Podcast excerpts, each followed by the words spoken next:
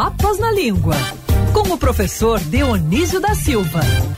Oferecimento Editora Almedina, com os livros de Dionísio da Silva nas principais livrarias ou na www.almedina.com.br.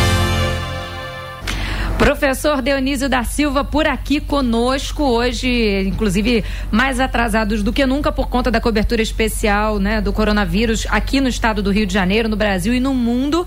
Dou meu bom dia para você, professor, e já falo que vivo essa experiência em casa. Meus filhos estão com o bicho carpinteiro presos em casa, né?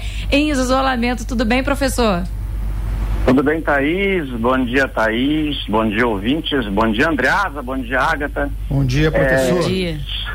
Estamos todos com o bicho carpinteiro, porque nós todos também estamos inquietos, não é, Thaís? Mesmo em casa, mesmo home office, como uhum. o dialeto, como o latim do império está consagrando, que é que hoje é o inglês, mesmo no home office, todo mundo trabalhando em casa, estamos com o bicho carpinteiro. Vamos esclarecer o seguinte: alguns colunistas, inclusive, explicaram em suas colunas é, que bicho carpinteiro é uma é, um, é, é uma variação de bicho pelo corpo inteiro. Isto não é verdade, não pode ser documentado de jeito nenhum é, a verdade é que existe, existe o bichinho chamado bicho carpinteiro, assim como tem o pica-pau. Ele uhum. faz um barulhinho, ele não para quieto, ele está sempre mexendo na madeira. Então a criança que não para quieta, está sempre buliçosa para lá e para cá, ela é a, a, mãe pergunta, os outros perguntam se está com o bicho carpinteiro. Então, estar com o bicho carpinteiro é estar com o bicho carpinteiro mesmo, inquieto, como aquele inseto. É, não é bicho pelo corpo inteiro, não é. Inclusive, bicho traz muitas outras expressões. Fulano é bicho do mato, isso aí é, é o bicho. A gente tem que aprender as sutilezas da língua, né? E é o bicho ficar em casa em isolamento. Professor, de onde surgiu essa palavra? Qual é a origem de isolamento?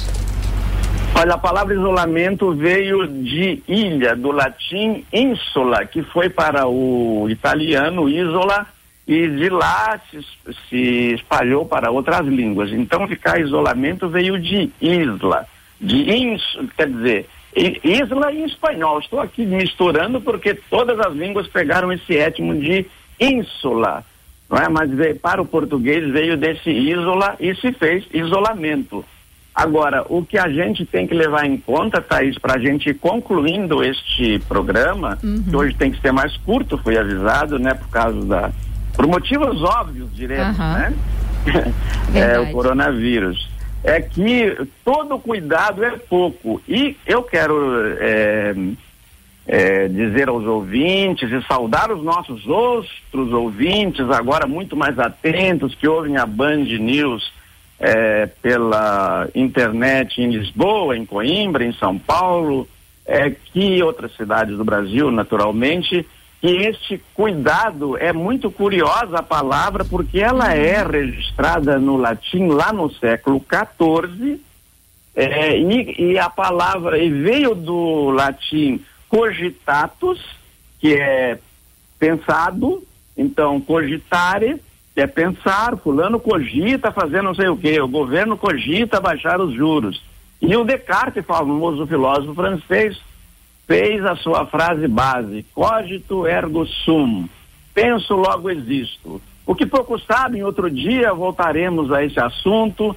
é que o Descartes copiou Santo Agostinho e teve que se defender numa carta dizendo que ele não tinha copiado, que ele pegou essa palavra de um outro livro, essa frase, e depois esqueceu-se de dar a autoria correta, como usualmente se faz. De todo modo, este cuidado quer dizer, do, do, do latim, então, a raiz é cogitare, é pensar, quer dizer, fazer alguma coisa para levar adiante. E para isso você precisa pensar. Por favor, e a gente precisa pensar muito, principalmente sobre os cuidados durante o período de isolamento com a criançada que está com o bicho carpinteiro. Acho que eu consegui juntar todas as nossas palavras em um, aqui, né? Todas as nossas expressões para resumir a coluna de hoje. É um prazer sempre conversar com você, professor. Dessa vez um pouco mais rapidamente, porque a gente está, é, obviamente, né, numa cobertura especial mais do que necessária sobre o corona, mas a qualquer momento de volta na programação tem repeteco dessa e de outras colunas no site bandnewsfmrio.com.br e podcast também no streaming da sua preferência. E você que está em casa, leia. Um você que está em casa, leia. Ah, Não, a pessoa está em casa, confinada, leia o professor sim. Dionísio. Eu estou confiado, eu estou confinado em casa com a quarentena e com a quarentona, que é a minha mulher, que fez 40 anos no ano passado. Ô, é, Thaís, queridinha, você me dá um, um meio, 30 segundos para dar um papinho com a Andreasa? Claro. Olha, é o seguinte, o Nelson Rodrigues, comentando o Fluminense e o Vasco na década de 60, escreveu assim na crônica esportiva daquele dia. Amigos, vamos repetir a verdade inapelável e eterna o 0 a 0 de sábado contra o Vasco foi triste como o velório de Marmela Bov. Sabe, András, o que é que eu achei curioso? É que o Nelson Rodrigues podia falar de Dostoiévski, de um personagem de Dostoiévski, numa crônica de futebol, todo mundo entendia e depois iam perguntar, quem não soubesse perguntava para quem sabia. Hoje, se você falar em Mirmalabov, pensa que é da seleção russa. Tá xingando a pessoa.